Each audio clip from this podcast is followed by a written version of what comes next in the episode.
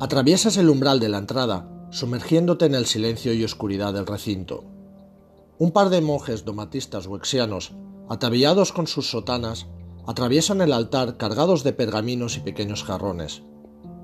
Solo una media docena de fieles están a estas horas de plena actividad laboral aquí presentes, posiblemente mendigos y gente sin hogar o destino, en su mayor parte, hombres y mujeres como tú en estos momentos.